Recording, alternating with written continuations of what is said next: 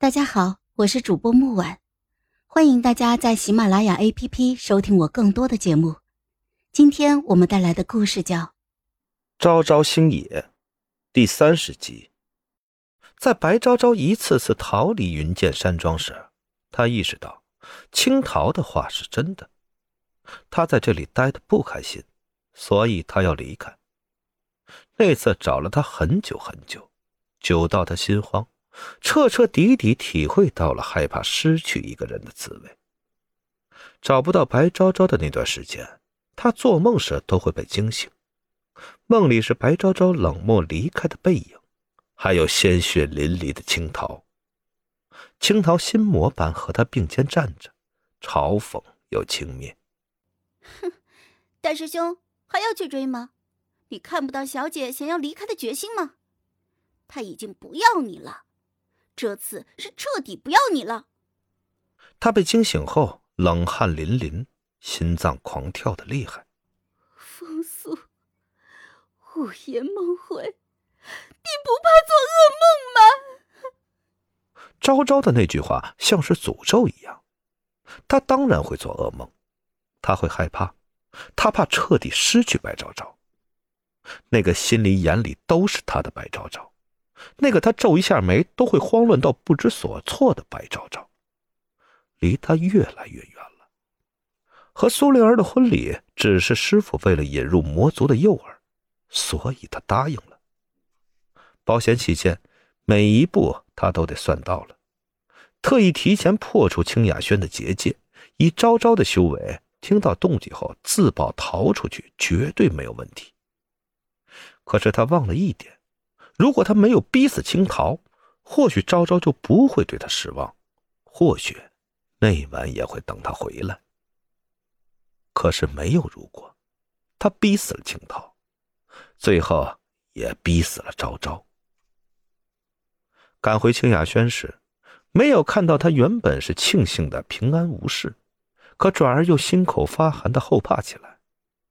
昭昭还活着，但是。他毫无留恋的选择了离开。这次昭昭彻底不要他了。如果再仔细想想，旁人说昭昭拿了不属于他的东西，包括他自己也曾经这么认为。可真的是这样吗？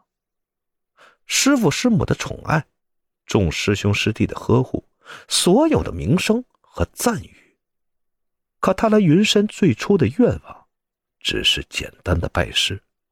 从未奢望过愿望以及任何的事，只是想要一份安逸的生活。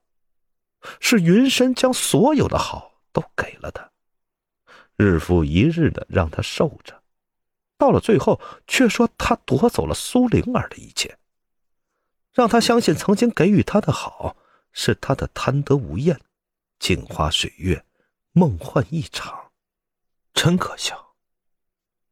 这么多年，命运固执的将他拉回正轨，让他一遍遍相信既定的事实，却又允许界限以内的改变。这些改变，他早该看明白的，他早该看出白昭昭和记忆里的不同，这一切他早该发现的。可他把自己困在已有的认知里，导致这一切都太晚了，太晚了。那日在青桃的坟冢前，他远远就看到了那抹朝思暮想的身影。他犹豫着，最后还是到了坟前，看着青桃的坟冢，他悔恨不已。他对不起青桃，更对不起白昭昭。他轻声忏悔，试图赎罪。我知道你为了青桃的事儿一直恨我，我欠青桃一条命。我对不起青桃，也对不起你，昭昭。他回头，只是淡漠的看着他，没有接话。他知道，青桃的事他不会原谅他的。他也知道，自己不值得原谅。可他还是想道歉，即便得不到原谅。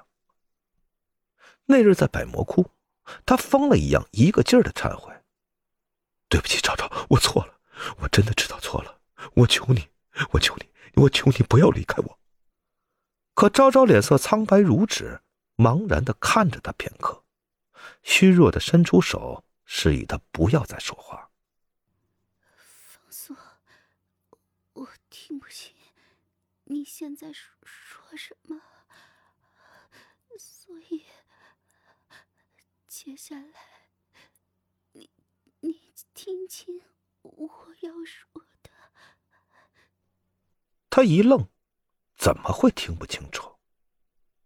骤时，他面色如死，因为那一巴掌，因为他失手打的那一巴掌，所以导致他听不到他无尽的忏悔，更听不到他绝望的告白。